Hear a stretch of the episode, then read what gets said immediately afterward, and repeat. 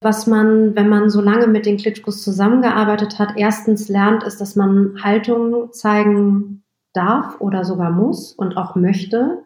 Und das schließt sozusagen das alles mit ein. Also wir sind immer authentisch gewesen. Ne? Und ich bin auch nur da reingestolpert und habe gesagt, okay, also keine Haltung zu zeigen, nichts zu tun ist keine Option, sondern jetzt einen Plan zu machen und zu gucken, wie wir unterstützen und helfen können, das sind wir schuldig.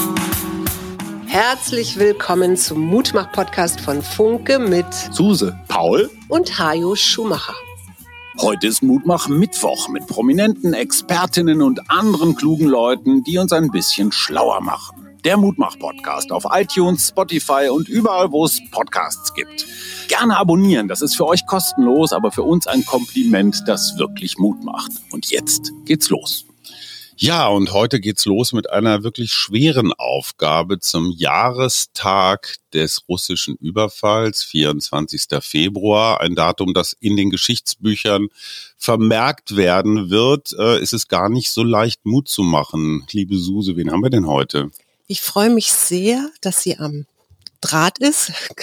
Hallo Tatjana Kiel, du bist Botschafterin der Klitschkos in Deutschland, um das mal so ganz verallgemeinern zu sagen.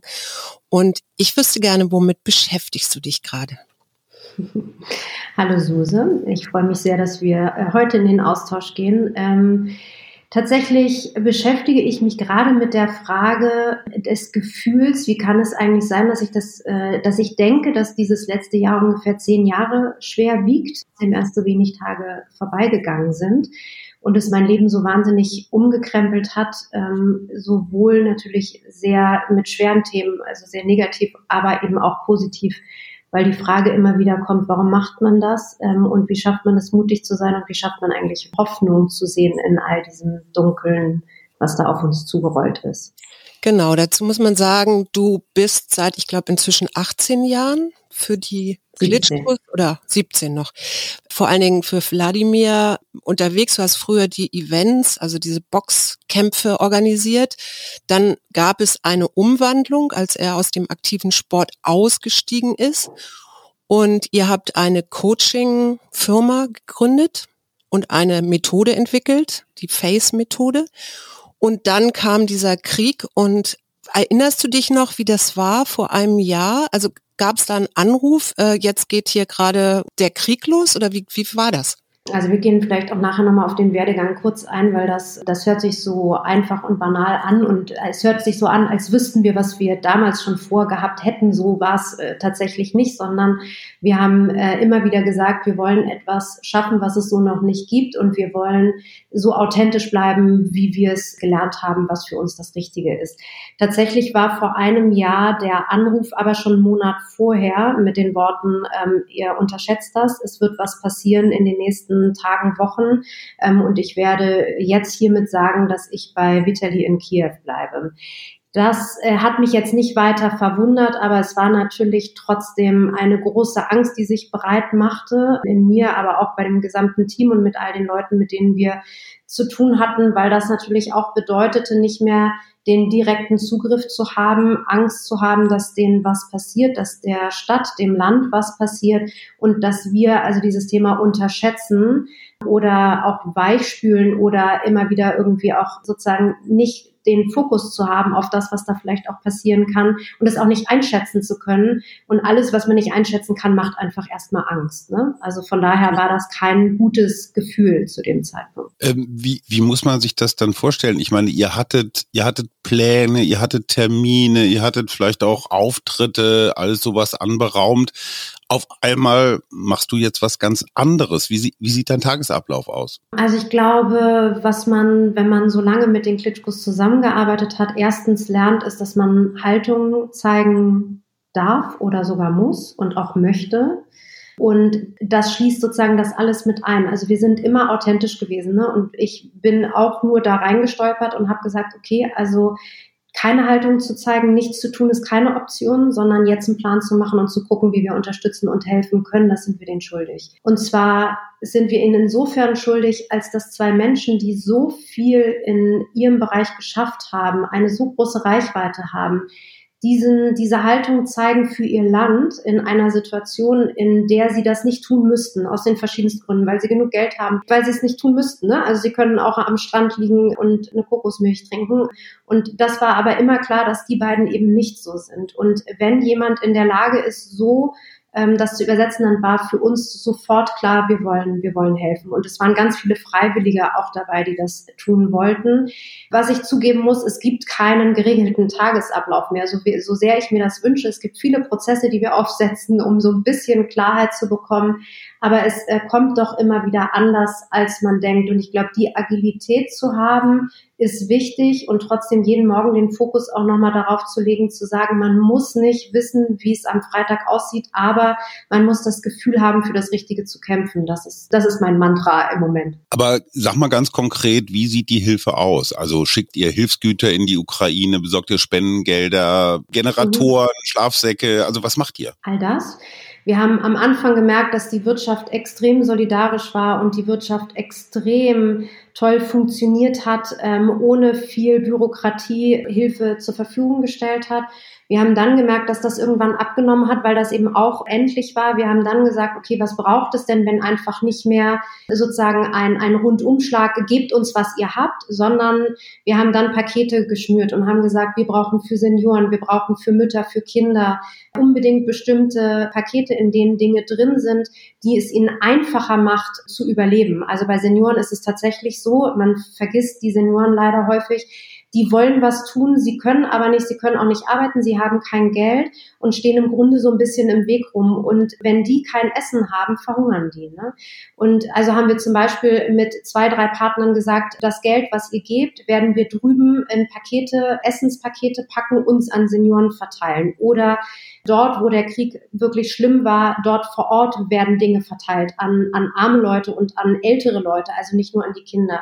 Die Kinder haben wir sehr schnell in Kindertagesstätten gepackt, beziehungsweise gepackt wäre schön, ähm, also haben die Kindertagesstätten sozusagen so vorbereitet, dass es einen Luftschutzbunker gibt, so vorbereitet, dass nicht nur Waisen, sondern auch Kinder, die überhaupt keinen geregelten Ablauf mehr haben, aus den verschiedensten Gründen, die aber Richtung Kiew gereist sind oder sich sozusagen kein Haus mehr hatten, ne, irgendwie ähm, nach Kiew gekommen sind, dass sie zumindest neue Routinen und Rituale haben, dass sie Ablenkung finden, weil Ablenkung das Wichtigste ist und die neuen Routine sie dazu bringen, eben nicht immer nur in diesem Schlimmen zu denken, sondern in dem Gemeinschaftsgedanken zu denken und leider auch, um eben nicht deportiert zu werden. Ne? Auf diese Aufklärungsthemen machen wir auch. Also lasst die Kinder nicht gehen, auch wenn euch irgendjemand Nettes sagt, wir kümmern uns um sie für zwei Wochen und äh, für zwei Wochen werden wir sie in ein Sportinternat schicken und dann kommen sie wieder, sie werden nicht wiederkommen. Das heißt, es hat sich im Laufe der Zeit wahnsinnig geändert von den Dingen, die auf uns zugekommen sind. Und wir haben uns überlegt, sollen wir weiter danach fragen, diese Dinge zu bekommen? Nein, weil das sehr viel Aufwand ist, sondern lass uns gucken, wie wir dann Pakete schnüren können, wo sich Menschen, aber auch Unternehmen sofort angesprochen fühlen und haben dann das umgesetzt und haben sehr viel in Zielgruppen gedacht und im Moment ist das Deportierungsthema definitiv eines der wichtigsten, die auf äh, unserer Agenda steht. Ganz kurz zum besseren Verständnis. Deportierung heißt, dass Menschen aus der Ukraine von den Russen quasi verschleppt werden. Vor allem Kinder und Jugendliche. Natürlich mhm. gerne auch 16-, 17-Jährige. Na, 17-Jährige wird schon schwierig. 15-, äh, 16-Jährige, die werden jetzt drüben schon ausgebildet und werden dann wieder gegen die Ukrainer kämpfen müssen ab irgendeinem Punkt. Genau. Also die Hilfsorganisation, die ihr ja gegründet habt, heißt Hashtag We Are All Ukrainians. Und was ich so besonders fand, das sind vor allen Dingen Ehrenamtliche, ganz viele ehrenamtliche Frauen auch. Jetzt hast du gerade über Kinder gesprochen und hast selber eine Tochter. Wie, wie ist da das, wie sprichst du mit der? Weil ich meine, du bist ja wahrscheinlich auch rund um die Uhr beschäftigt. Wie, wie geht das Privatleben? Mhm. Und der, der Anfang, muss ich sagen, war extrem schwer, weil es kein Ende gab und weil der Tag 24 Stunden hat für uns alle und das nicht gereicht hat ich habe festgestellt, ich, sie hat natürlich auch mitbekommen, wie wir zu Hause gesprochen haben. Und ehrlich gesagt, das war als Familie nicht immer ganz förderlich, alles auszusprechen, was da so passiert. Natürlich haben wir schon auch aufgepasst. Ne? Wir haben jetzt nicht äh, gesagt, wie viele Menschen irgendwie heute umgekommen sind oder so, aber trotzdem mhm. war es natürlich sehr eindringlich ähm, und auch ähm, da sind Bilder aufgegangen, wo ich gemerkt habe, das ist nicht gut, das tut ihr auch nicht gut. Wir haben sehr schnell gelernt, mit ihr zu diskutieren und die Themen beim Abendessen nicht auszublenden, aber umzuformulieren, indem wir darüber gesprochen haben, wie viel Glück wir haben, in Freiheit zu leben, wie viel Glück wir haben, was Demokratie eigentlich bedeutet, was es bedeutet, was, wie, wie ein Mann wie Putin an diese Macht kommen kann, weil das ist wichtig, auch das System dahinter zu verstehen. Jetzt ist sie zehn. Ich würde jetzt sagen, sie versteht langsam Kausalitäten, aber die Systematik dahinter noch nicht unbedingt. Bin immer wieder beeindruckt, wie die Kinder von vornherein auch in der Schule, wenn darüber diskutiert wurde, wenn sie das erzählt hat, wie klar für sie immer wieder war zu sagen, aber Mama, das verstehe ich nicht. Der Mann ist doch nicht gut gut, warum ist er da, warum lassen wir das zu? Mhm. Ne, also man merkt schon, dass die Kinder ein sehr gutes Gefühl für richtig und für falsch haben. Und ich frage mich manchmal, wann verlieren wir Erwachsenen dieses Gefühl? Umso wichtiger war es für mich, also sie hat mir sehr viel Mut gemacht zu sagen, doch, sag, was du denkst, sag, sprich die Dinge aus, die eigentlich keiner aussprechen mag. Und das fing ja auch an mit Dingen wie, also als in Butcher die jungen Mädchen vergewaltigt wurden mit 13 und 14, haben wir versucht, die Antibabypillen zu besorgen. Abtreibungspillen, Entschuldigung. Die haben wir so nicht bekommen, weil das nur unter Aufsicht ist und so weiter. Und ich habe versucht, mit diesen Mädchen zu sprechen, weil auch da, Suse, du hast es gesagt, es sind sehr viele Frauen bei uns im Team. Also du fühlst dich angesprochen, wenn du eine Geschichte hörst, die dir nahe geht, weil du dich damit identifizieren kannst. Unter mhm. uns, wenn ich das nächste Mal wieder höre, wir brauchen Panzer, das ist richtig, aber fühle ich mich nicht angesprochen, weil kann ich auch nicht ändern. Ne? Und diese Dinge, die ich nicht ändern kann, schaffe ich irgendwie sehr gut äh, sozusagen auszublenden und zu sagen, was kann ich ändern? Ich kann über Schicksale reden, die wirklich so schwer sind teilweise, dass man schlucken muss oder dass man Tränen in die Augen bekommt, hatte ich heute Morgen äh, auch wieder, kann ich auch gleich nochmal davon erzählen, weil wir 80 Jugendliche rübergebracht haben nach Heidelberg mit einem tollen Partner, die dort äh, Resilienz lernen für ein paar Tage. Ja? Und das ist so wichtig, weil wir uns auch gefragt haben, sollten die ja eigentlich rüberkommen oder nicht? Macht das einen Unterschied? Und die Dankbarkeit, die man in diesen Kinderaugen sieht oder jugendlichen Augen, ist so so toll und so schwer dann auch sozusagen überhaupt die richtigen Worte zu finden. Schön, dass ihr da seid. Ne? So. Ähm, aber zurück zu den zu diesen 13-jährigen äh, Mädchen, die wollten darüber nicht sprechen, weil denen das so unangenehm war, was passiert ist. Die wollten auch nicht nach Polen. Warum? Weil in Polen nicht abgetrieben werden kann. Also das heißt, sie wollten nicht nach Deutschland, weil sie hätten über Polen einreisen müssen auf die, auf die Geschichten, also diesen Hintergrund erstmal ja. zu verstehen, ja. ist, ist total schwierig. Ne? Das braucht einfach ganz viele Gespräche. Wie gehst du denn selber damit um, wenn du jetzt, du bist ja sehr nah dran, du kriegst ja auch von den Klitschkos immer wieder Nachrichten, auch wahrscheinlich über den Tag und was gerade wieder aktuell passiert ist. Wie gehst du selber mit all diesen Gräueltaten, mit diesem Schrecken, was Krieg macht, um? Nur wenn ich nicht weiterkomme, hole ich mir psychologische Hilfe. Das geht gar nicht anders. Also kann ich auch nur jedem raten. Am Ende ist das nicht normal, was ein Krieg macht oder was Krisen macht. Und es ist auch nicht normal, was in der Türkei und in Syrien passiert. Und ehrlich gesagt, wenn ich aufstehe und höre, dass die Türkei Bomben in Syrien wirft, da frage ich mich, was, was treibt Menschen um? Also man kann sich das ja gar nicht mehr anhören mit logischem Menschenverstand, ohne daran zu verzweifeln. Und wenn ich dann noch merke, dass es so eine Art Battle auf einmal gibt zwischen den Krisen. Wer gibt wohin Geld? Kriegen wir jetzt weniger Geld in der Ukraine? Wer ist eigentlich wir? Warum denkt man eigentlich so? Also man muss sich ja auch immer wieder logisch hinterfragen und sagen, was passiert da gerade und ähm, im besten Falle strukturiert einmal auch fragen, was da passiert, damit man nicht in die Emotionen abdriftet. Ne? Mhm. Weil die Emotionen helfen einem nicht. Trotzdem muss man diese Emotionen für sich persönlich ab einem Moment wieder zulassen, weil ansonsten baut man eine Wand um sich rum auf, die definitiv nicht gesund ist. Mhm. Jetzt hast du in irgendeinem Interview, das ich über dich äh, mit dir gelesen habe, gesagt, dass so Klitschkos auch, also Wladimir auch so steht für seine Werte. Und das zeigt sich ja jetzt vielleicht auch gerade im Krieg. Mhm. Was würdest du sagen, sind die Werte, für die Klitschkos stehen, aber auch du stehst? Mm, also es ist natürlich definitiv Demokratie, Freiheit, ähm, Gemeinschaft und Dankbarkeit. Das war aber schon auch in, ähm, in den Boxzeiten so. Also die haben sich nicht wirklich geändert. Vielleicht hat sich die Definition dahinter geändert. Und ich glaube, dass das etwas ist, was wir alle unterschätzen, wenn wir als Paar, als Familie über Werte sprechen, dann denkt man immer, dass klar ist, was das für einen bedeutet.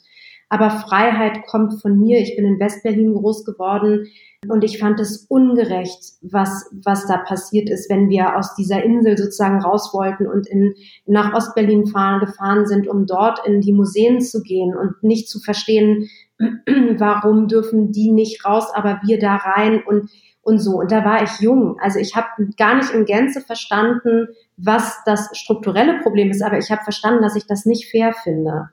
Und ähm, das dann zu hinterfragen und zu sagen, woher kommt der Freiheitsgedanke von dir? Was macht der mit dir? Was bedeutet der jetzt für dich? Das ist so, so wichtig, das als Familie, als Unternehmen, als Team, als äh, wer auch immer man in welchen verschiedenen Umfeldern man sich begibt und auf verschiedenen Ebenen zu diskutieren, ist eines meiner schönsten Dinge im Moment, wozu ich auch am meisten äh, anrege, weil es so wichtig ist. Wie muss man sich das vorstellen? Wie bist du im Kontakt mit den Klitschkos? Telefoniert ihr oder wie geht das ganz praktisch? Ähm, also am Anfang war es, die verschiedenen äh, Messenger-Kanäle wurden je nach Tag, je nach Möglichkeit überhaupt mit Strom, auch mit Sicherheitsbedenken natürlich aktiviert und da wurden Nachrichten hinterlassen. Ich habe nie etwas aktiv rausgeschickt, sondern ich habe nur gewartet, dass kommt und habe dann sozusagen gesagt, ja, habe ich verstanden, kommt oder wir kümmern uns drum oder so. Weil ich natürlich schon auch Angst hatte, dass sozusagen, äh, wenn ich etwas aktiv tue, äh, damit ein Sicherheitsproblem drüben entsteht. Also ganz kurz, Sicherheitsproblem heißt, du musst davon ausgehen, dass eure Kommunikation von russischen Geheimdiensten verfolgt wird. Mm, ja, an, ja, das sowieso. Also ehrlich gesagt, davon kann man ausgehen. Äh, aber nee, das war nicht meine Angst, sondern meine Angst ist, dass wenn ich eine Nachricht verschicke, dass diese Nachricht, die ich verschicke, dazu führt, dass er dort drüben aufgespürt werden könnte. Mhm, verstehe. Wie hast du jetzt die letzten zwölf Monate erlebt? Ich meine, das ist ja schon auch äh, eine Ausdauergeschichte. Mhm. Äh, spürst du Verschleißerscheinungen? Irgendwann wird man ja auch mal müde oder verzweifelt. Also wie sind die beiden jetzt gerade so davor? Also was, was mir imponiert ist, also jetzt nicht von mir sprechend, weil am Ende ist immer, also ich glaube, die, die Herausforderung ist für mich persönlich, zuzulassen, zu sagen, ja, ich bin jetzt müde und ja, ich brauche jetzt auch ein paar Tage frei und nicht immer wieder da rein zu verfallen, in den da drüben geht so viel schlechter, ich muss funktionieren, weil das ein mhm. Glaubenssatz ist, den ich aus der Kindheit habe. Also sich diesen Raum selbst zu nehmen. Auf der anderen Seite bin ich gewohnt, wenn die beiden etwas wollen, dann auch sehr klar zu sagen, das ist realistisch, das ist nicht realistisch, ich kann gerade nicht oder ich gebe es weiter oder so. Also eine sehr, sehr klare Kommunikation miteinander zu haben, damit man auch wirklich weiß, wo Verlässlichkeit ist oder dass Verlässlichkeit da ist. Ich glaube, bei Vitali weiß ich das nicht, da bin ich nicht nah genug dran, äh, um mir das anmaßen zu können. Aber bei Wladimir finde ich es erstaunlich zu sehen, wie auf der einen auf der einen Seite, wie hart er geworden ist im Entscheidung treffen, ja und nein. Und wie ich damit auch umgehe, ähm, ich kann das gut, aber das ist, glaube ich, nicht für alle einfach, weil das sehr hart ist, einfach auch in der Kommunikation und auf der anderen Seite dem Leben so zugewandt, also sehr weich. Ne? Das sieht man ja auch in Kiew, wie viele Kinder, wie viele Hochzeiten da stattfinden. Wir versuchen gerade mal Zahlen rauszufinden, weil das so unfassbar ist, was Krisen in einem ausmachen und bewegen und wie viel Nähe man auf einmal sich wünscht und hat und braucht und sucht und ähm, so weiter. Also das ist schon auch sehr besonders, da so sehr nah dran zu sein. Also es hat natürlich auch mit mir ganz viel gemacht. Ich habe ja mit großem Interesse die Dokumentation über die beiden gesehen. Ne? Die dreht sich ja im Wesentlichen um die beiden Boxer. Und dieses Verhältnis sowohl der Brüder untereinander wie auch der Brüder zu ihren Eltern hat mich sehr bewegt. Das war mir fast, ja, fast eine Spur zu kitschig, fast eine Spur zu, zu eng, zu herzlich. Aber ich gehe mal davon aus, dass das so in etwa stimmt. Ähm, diese Boxzeit, die natürlich auch ganz viel mit Ausdauer, mit Rückschlägen und so weiter zu tun hat, entdeckst du diese, diese Werte, für die die beiden stehen, jetzt auch in ihrem Verhalten im Krieg? Also es ist nicht ohne Grund, dass äh, wir damals die, die Fragen und die Antworten, die Wladimir immer wieder gestellt bekommen hat, in eine Methode ummodelliert haben, weil ich ja live dabei sein durfte und sagen musste, was für ein Glück für mich, weil ich mir ganz viel abgucken konnte und wir gedacht haben, wie schaffen wir das so zu systematisieren, dass auch andere Menschen andere Gruppen, andere Unternehmen etwas davon haben. Ne? Lustigerweise, ich finde es deswegen nicht kitschig, also klar, weil ich es natürlich auch erlebe, aber ich finde es deswegen nicht kitschig, weil damit nie angegeben wird. Also es mhm. heißt ja nie, wir sind die tollste Familie auf der Welt. Und deswegen gibt es übrigens auch eine, eine Doku zu Hause von uns dazu, sondern es ist ein so Selbstverständnis, auch dass man darüber eben nicht sprechen muss, weil es einfach gefühlt ist dass es so selbstverständlich ist, dass ich es auch noch nie in Frage gestellt habe oder auch noch nie hinterfragt habe. Maß ich mir aber ehrlich gesagt auch nicht an, weil es gar nicht mein Beritt ist. Ich finde es nur schön zu sehen, dass diese Werte und das Zusammengehören jetzt in dieser Form auch so wahrgenommen wird, weil das ist außergewöhnlich. Da müssen wir alle wieder auch ein Stück weit mehr hin, diese Solidarität nicht nur in der Familie, sondern eben auch äh, im Großen und Ganzen zu beobachten und nicht nur vor der eigenen Haustür zu kehren. Wie sieht denn das jetzt ganz praktisch aus? Vitali ist Bürgermeister von Kiew, Wladimir ist ja eigentlich äh, Business Coach. Also wie funktioniert das tägliche Miteinander der beiden? Hm, Wladimir ist gar nicht Business Coach, ne? das machen wir hier alles. Ähm, Wladimir hat das zur Verfügung gestellt und Wladimir ist auch immer mit Rat und Tat zur Seite, aber er hat immer gesagt, er will kein Coach werden. Mhm. Ich glaube, das ist auch wichtig. Er ist schon Businessman, das muss man schon sagen. Und er hat jetzt natürlich auch noch mal mehr verstanden, dass sein Thema eher die gesellschaftliche Ansprache ist. Also all das, was Vitali politisch versucht anzugehen, kann er gesellschaftlich relativieren und sagen, warum ist das so wichtig, dass wir das haben bekommen und so weiter. Die Ansprache ist Gott sei Dank eine ganz andere, darf auch eine andere sein und kann auch eine andere sein. Natürlich hat Vitali ganz andere thematische Inhalte und Ziele, die für Gesellschaften fast irrelevant wirken, ne? also teilweise zumindest, ähm, und vor allem auch sehr hart wirken. Und während wir hier alle kriegsmüde sind, haben wir eben, wie ja vorhin auch schon gesagt, keine Lust mehr über Panzerlieferungen zu sprechen. Und dann ist es eben an dem Wladimir zu sagen, warum brauchen die das? Was passiert mit der Gesellschaft da drüben? Wie schaffen das die Ukrainer, sich so dagegen zu stellen? Ne? Und wie also was, was braucht es dafür eigentlich? Ne? Und wenn man, wenn man sieht, ich glaube, 22 Prozent sind Frauen da an der Waffe und äh, tatsächlich mhm. auch vorne, vorne mit drin. Und das sind die, die, die Snipers, die Scharfschützinnen. Das sind fast alles Frauen, weil sie das besser können als die Männer. Also das heißt, es ist jetzt ja nicht so, dass der Krieg einfach begonnen hat und denen das nicht bewusst war. Ne? Es hat 2014 begonnen, das muss man einmal so hart auch sagen. Mhm. Und da haben die Frauen auch von vornherein gesagt, wenn was passiert, wir sind nicht einfach weg. Und guckt euch mal an, wie schnell die auch alle wieder nach der ersten, äh, nach dem ersten Schwung wieder zurückgegangen sind, als sie konnten. Mhm. Ja. Ähm, also ne, das ist schon ein, also und davon können wir uns auch, glaube ich, gesellschaftlich was abgucken. Nicht zu sagen, wir müssen uns alle an der Waffe ausbilden, um Himmels Willen, aber um zu sagen, was bedeutet es eigentlich, gemeinsam für etwas zu kämpfen? Und was sind denn die Dinge, für die wir gemeinsam kämpfen wollen? Wenn ich mir die Diskussion hier in Deutschland politisch angucke, ja. Kommen wir gleich noch zu. Kommen wir gleich um, noch. Um Himmels Willen.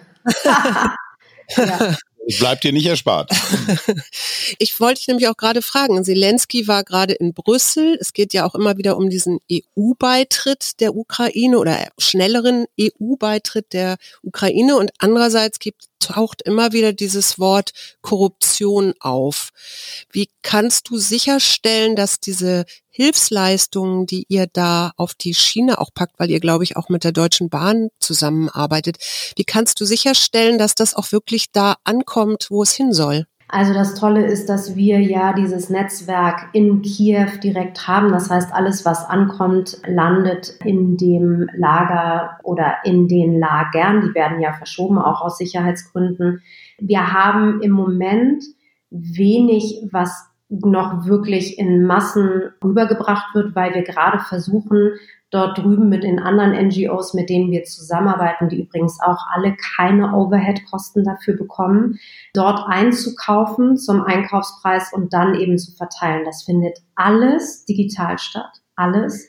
Das heißt, wenn eine Mutter ein Kind bekommt als Beispiel, wird, muss diese Mutter sich bewerben, also was heißt bewerben, aber online eintragen und es muss klar sein, dass sie ein Kind bekommen hat und dann bekommt sie dieses Paket als Beispiel auch erst. Genau, ihr arbeitet auch sehr eng mit Be an Angel, glaube ich, zusammen, ne? Mit denen arbeiten wir auch zusammen. Ja, aber das ist ja kein, also die sind zwar auch vor Ort, aber das ist ja eine deutsche Vereinigung. Mit denen haben wir ähm, einige evakuieren können, einige Menschen, ja. Wir hatten gerade schon angesprochen die Debatte in Deutschland. Jetzt hat Jürgen Habermas, Großphilosoph, äh, in der Süddeutschen mal wieder ein riesiges Stück geschrieben.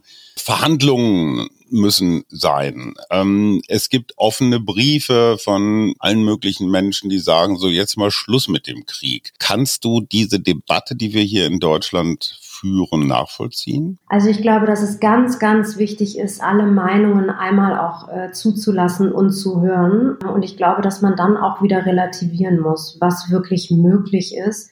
Ich glaube, jeder wünscht sich Frieden. Also die, es, es kommt so rüber, als würden die Ukrainer diejenigen sein, die den Krieg vorantreiben. Das ist nicht so. Ne? Die wehren sich und das ist das, was sie gerade tun, weil sie wissen, 2014 wurde dann auch irgendwie zurückgerudert, so halb, und dann wurde aber wieder angegriffen. Das heißt, das wird auch immer wieder passieren. Und zu glauben, dass Putin dann Halt macht und auch nicht weitergeht, also nur die Ukraine sozusagen einverleiben will, das ist, glaube ich, nicht so. Ich gebe aber zu, dass ich versuche, mich auch aus diesen ganzen Gedankenströmen teilweise rauszuhalten, weil sie mich wahnsinnig nerven, runterziehen. Also ich versuche die Fragen für mich immer wieder zu eruieren und sozusagen einzuordnen und dann auch wieder gut sein zu lassen, weil ansonsten könnte ich mich den ganzen Tag auch nur damit beschäftigen. Dann würden wir aber keine Hilfeleistung stellen können, weil es einfach gar nicht mehr möglich ist was ja viele Menschen, also Deutschland ist gespalten. Ne? Es gibt ähm, eine, einen großen Teil, der sagt, genau das, was du sagst, Putin hört nicht auf. Wenn er die Ukraine hat, ist als nächstes das Baltikum oder Polen oder wir sehen es jetzt gerade in Moldau, äh, geht's weiter. Auf der anderen Seite sind Leute auch genervt und sagen, Mann, der Zelensky kann den Hals auch nicht vollkriegen. Kaum haben wir uns jetzt zu den Panzern durchgerungen, jetzt will er Flugzeuge und der Melnik assistiert immer noch. Merkst du so einen Verschleiß in dieser Kommunikation, immer mehr zu fordern? Zelensky hat jetzt gesagt, ja Mann, dem Scholz, dem muss man aber auch immer in den Hintern treten. Ist, ich meine, du kennst dich auch mit Kommunikation aus. Ist das der richtige Weg? Hm, also ich glaube, du hast egal bei wem, bei Zelensky, aber auch bei Scholz, deine Pro und Kontras. Es gibt sicherlich Dinge, die ich anders machen müsste. Ich bin sehr glücklich, kein Politiker zu sein. Mhm ähm, weil du kannst es nicht richtig machen. Merken wir ja auch. Ne? Also die Dankbarkeit, die wir bekommen vor Ort, ist unfassbar. Wir bekommen die Videos und die Dankes, äh, die Dankesdinge. Das ist so unglaublich, dass man immer wieder sagen muss, ja, genau deswegen machen wir es. Und ich versuche mich genau deswegen, also erstens als NGO dürfen wir gar nichts mit diesem Thema zu tun haben und deswegen würden wir uns auch da politisch selten bis gar nicht äußern. Also wir haben den Städtepakt, den wir mit unterstützen zwischen Hamburg und Kiew. Und alleine da merke ich ja, was möglich ist und was nicht und was mich manchmal ärgert und was nicht und wo wir viel schneller sind als NGO als bei den anderen Dingen. Ich merke aber auch, wenn du strukturell Themen angehen willst, wie wie können die Universitäten miteinander arbeiten, dass die Bibliotheken wieder aufgebaut werden? Wo braucht das Wasserwerk in Kiew Hilfe vom Wasserwerk in Hamburg? Da sind Dinge, die passieren, ohne dass das irgendjemand richtig mitbekommt. Das ist so großartig dass ich mich manchmal frage, warum diese Debatten so geführt werden, wie sie geführt werden und ob man es nicht auch kommunikativ tatsächlich anders hinbekommen würde. Wenn ich eine Lösung hätte, hätte ich sie angeboten, aber ich mache mir auch nicht genug Gedanken.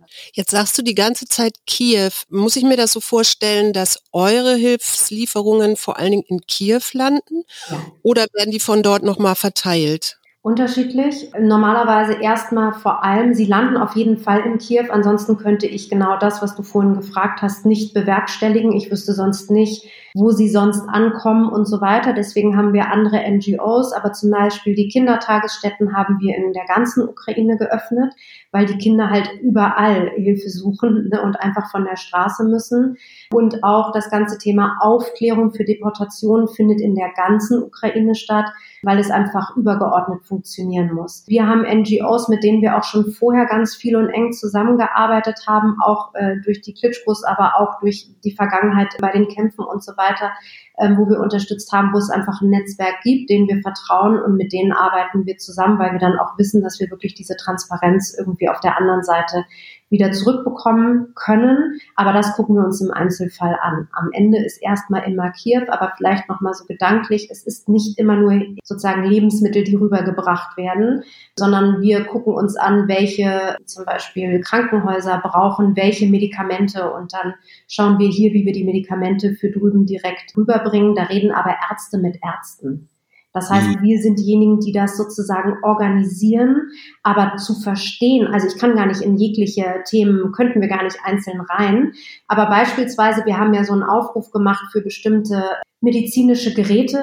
Also ehrlich gesagt, alleine das Aussprechen dieser Geräte ist mir schon nicht möglich gewesen. Also haben wir uns hier in unser Team eine Ärztin geholt, die auch lange bei der WHO gearbeitet hat, die uns da mit Rat und Tat zur Seite steht und diese Projektleitung übernimmt, weil ansonsten wäre es gar nicht möglich, auch in der Kommunikation mit dem Krankenhaus vor Ort diese Kommunikation aufrechtzuerhalten.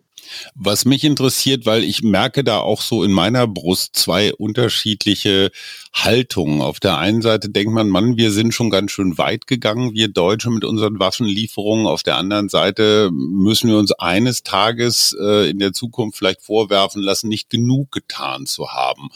Wie sehen die Klitschkos das? Halten die die Deutschen auch für so zögerlich, zauderlich und sagen so jetzt mal richtig? Oder überwiegt da eher eine Dankbarkeit? Also wie wird Deutschland in der Ukraine wahrgenommen? Uh, da habe ich äh, zum Thema Waffenlieferung oder so gar nicht mit denen drüber gesprochen. Ich merke, dass das zwei Dinge. Das eine ist, die Dankbarkeit überwiegt auf jeden Fall. Das kommt, glaube ich, auch in jedem Interview oder in jeder Thematik auch sehr klar raus. Und es ist auch so, dass mh, hm, ich glaube, man muss einfach verstehen, die Klitschkos wollten ja selten etwas von jemandem. Brauchten mhm. sie ja auch nicht.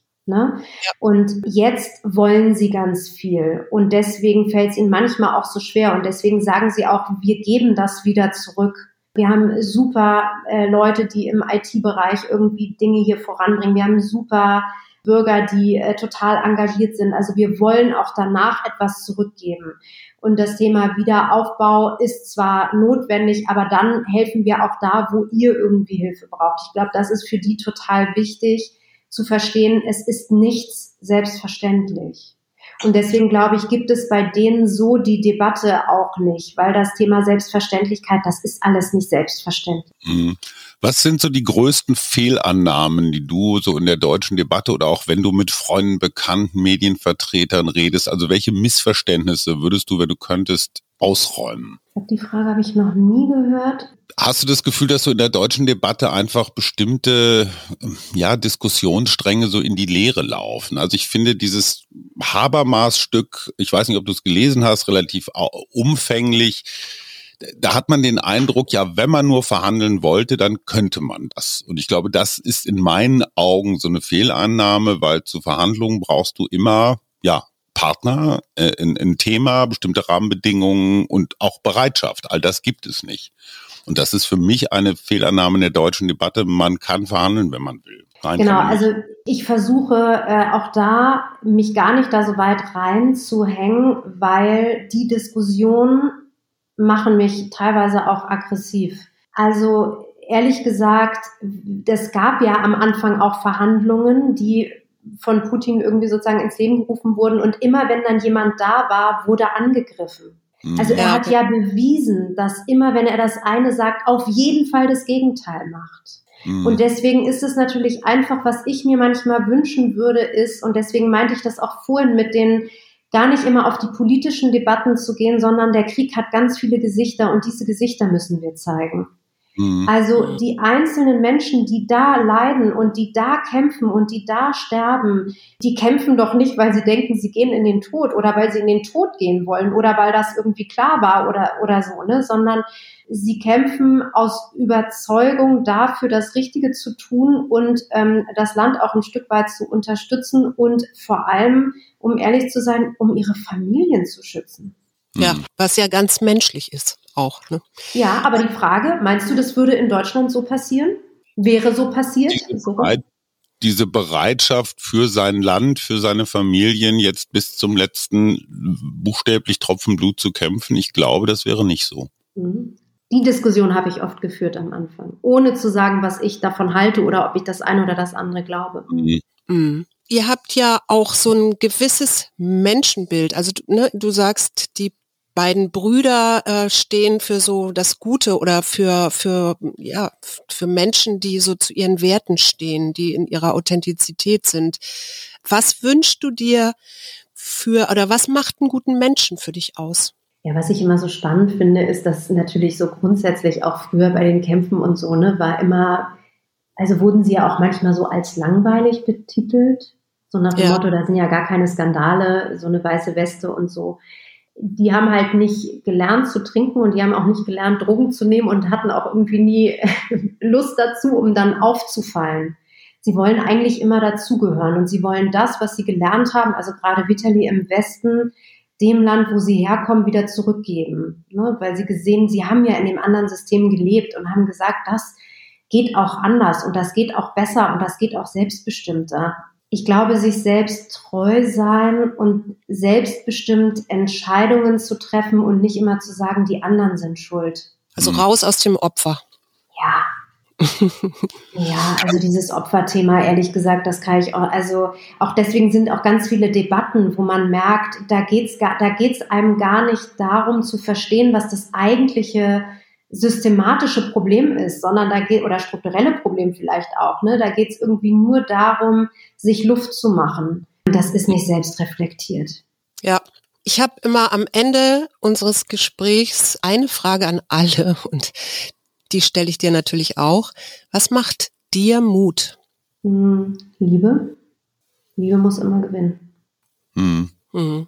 Ach, was ein schönes Schlusswort. Ähm, wir haben allerdings ein Thema jetzt ganz vergessen, nämlich die Methode, die Wladimir, Wladimir entwickelt hat. Ich habe das am Anfang so Coaching-Methode genannt. Darüber haben wir jetzt noch gar nicht geredet. Kann man diese Methode und jetzt das, äh, das, das Sein im Krieg, gibt es da Parallelen? Also was wir mit der Methode ja zeigen wollen, ist, wie wichtig es ist, auch in einem Unternehmen in, einem, in einer Struktur Haltung zu zeigen.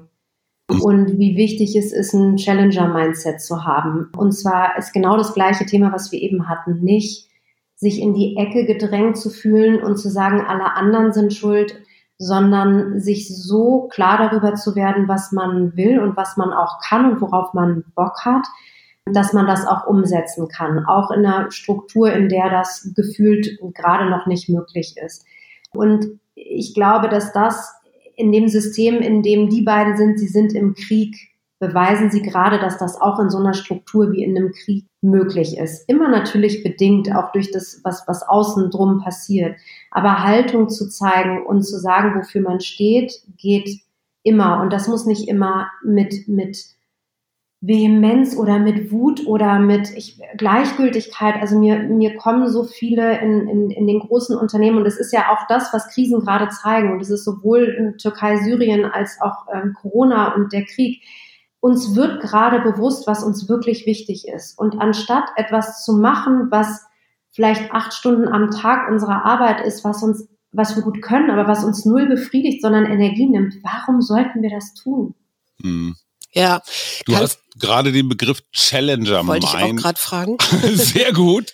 Das zeigt, äh, wie eingespielt wir sind. Challenge heißt ja herausfordern, fordern. Mhm. Ähm, bedeutet Challenger Mindset, dass ich mich praktisch selber immer wieder challenge, also in Frage stelle, mich selber auf den Prüfstand stelle oder andere? Na beides. Aber du musst natürlich mit dir selbst anfangen.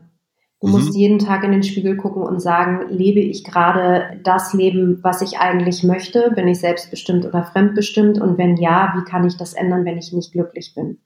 Und dann eben auch den Schritt dahin zu gehen, zu sagen, dann entwickle ich jetzt mal einen Plan und das wird sowieso anders kommen als gedacht. Und dann muss ich mir überlegen, welche Ressourcen habe ich und welche Ressourcen habe ich nicht und wen brauche ich dafür und was, wie schaffe ich es, das in meinen Alltag zu integrieren, um da dann hinzukommen. Also wir nennen es ganz klar nicht Ziel, weil Ziele haben alle. Die müssen dann auch noch smart sein und keine Ahnung was. Bei uns müssen sie vor allem emotional sein. Also ja. du musst dich damit total identifizieren können. Ansonsten bist du doch nicht committed. Und ansonsten hältst du auch nicht durch, wenn, wenn die erste Hürde kommt. Und ansonsten nimmst du sozusagen Baumaterial, was dir auf den Weg äh, gelegt wird, um dir deine eigene Hürde zu bauen, anstatt eine Brücke irgendwie zu schlagen. Ne? Und ich ich bin der festen Überzeugung, dass das ganz viel mit Selbstwirksamkeit zu tun hat, weil es am Ende darum geht, sich selbst zu hinterfragen und auch einfach sich klar zu machen, ja, ich bin selbstwirksam ne? und ich kann auch andere in ihre Selbstwirksamkeit bringen. Ja, das gibt auch ganz oft Diskussionen und es wird auch Leute geben, die das nicht wollen. Aber mhm. sich damit auseinanderzusetzen und sozusagen seinen eigenen Weg zu gehen und nicht immer das Gefühl zu haben, man ist nur für andere zuständig für den Chef, man macht nur Ziele, die der Chef hat oder nur Ziele, die die Kinder haben oder man ist nur noch für die Kinder zuständig. Das verstehe ich alles, aber da muss man halt rauskommen. Mhm. Weil, es ist ja, also so dem muss ich es glaube ich nicht erzählen, es ist eine Entscheidung, ob du gestaltest oder ob du nur verwaltest und es ist eine Entscheidung, ob dir Kinder Energie geben oder Energie nehmen. Ja, absolut. Du triffst äh, voll ins ja, Grüne, sage ich jetzt mal. Äh, Selbstmitgefühl und Selbstfürsorge fallen mir da auch noch ein, weil ich mhm. erst aus dem Selbstmitgefühl mit mir selber überhaupt Mitgefühl auch für andere entwickeln kann und so weiter und so fort. Also könnten wir jetzt noch einen zweiten Podcast zu machen. Aber da interessiert mich tatsächlich noch zum Schluss die Frage, äh, die beiden in diesem sehr, sehr ungewöhnlichen Jahr Selbstfürsorge. Wie sieht das aus bei zwei ja, Ex-Boxern, die jetzt im Krieg stehen? Was, was sind so Momente, wo die mal kurz zu sich kommen? Weißt du das? Na, ich weiß zumindest, wie sie äh, sofort ins Hier und Jetzt kommen, wenn sie nicht aufmerksam sind. Und das ist Sport. Sofort in die sportliche Aktivität gehen. Das geht ja in einem Raum von einem mal einen Meter. Naja gut, ja. die, Höhe, die Höhe sollte vielleicht ein bisschen höher als zwei Meter sein, sonst passen sie nicht rein. Aber ansonsten ist halt Sport immer möglich. Ne? Und ich glaube, das verwechseln wir alle immer gerade wenn wir so viel am Computer hängen und so weiter, dass wie wichtig dieser, dieses Zwischenspiel zwischen Körper und Geist ist. Und wenn ich mental gerade nicht mehr kann, muss ich mich körperlich aktivieren. Und wenn ich körperlich nicht mehr kann, muss ich mich mental aktivieren. Das ist eigentlich total einfach. Aber ja, auch Corona war da nicht hilfreich, ne? noch mehr vorm Computer zu sitzen mhm. und, und so weiter. Absolut. Liebe Tatjana, ich danke dir für dieses schöne Gespräch. Ich habe jetzt nur noch die Frage, was können unsere HörerInnen machen, wenn sie euch unterstützen wollen? Wo finden sie da? Das packen wir in die Show Notes, genau, aber sag's trotzdem Hinweise. mal. Also sehr gerne auf unsere Homepage gehen. Ähm, die ist jetzt gerade relativ neu aufgesetzt, wo wir sehr schön zeigen, welche Projekte gerade am Laufen sind und was man unterstützen kann.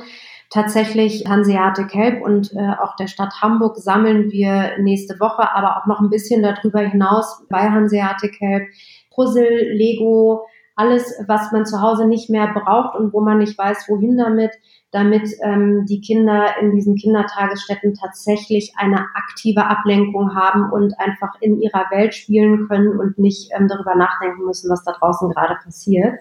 Also das ist jetzt sehr konkret, was wir, was wir gerade sammeln. Liebe Tatjana, mir fällt ein Begriff ein, Respekt. Ich habe großen Respekt vor dem, was ihr da macht und einfach weitermachen. Danke. Ja, vielen, vielen Dank. Danke. Tschüss. Tschüss. Das war der Mutmach-Podcast von Funke. Jeden Montag, Mittwoch, Freitag ganz frisch. Unterstützt uns bei steady.fm, folgt uns auf Instagram oder hinterlasst gerne eine nette Bewertung. Wir hören uns.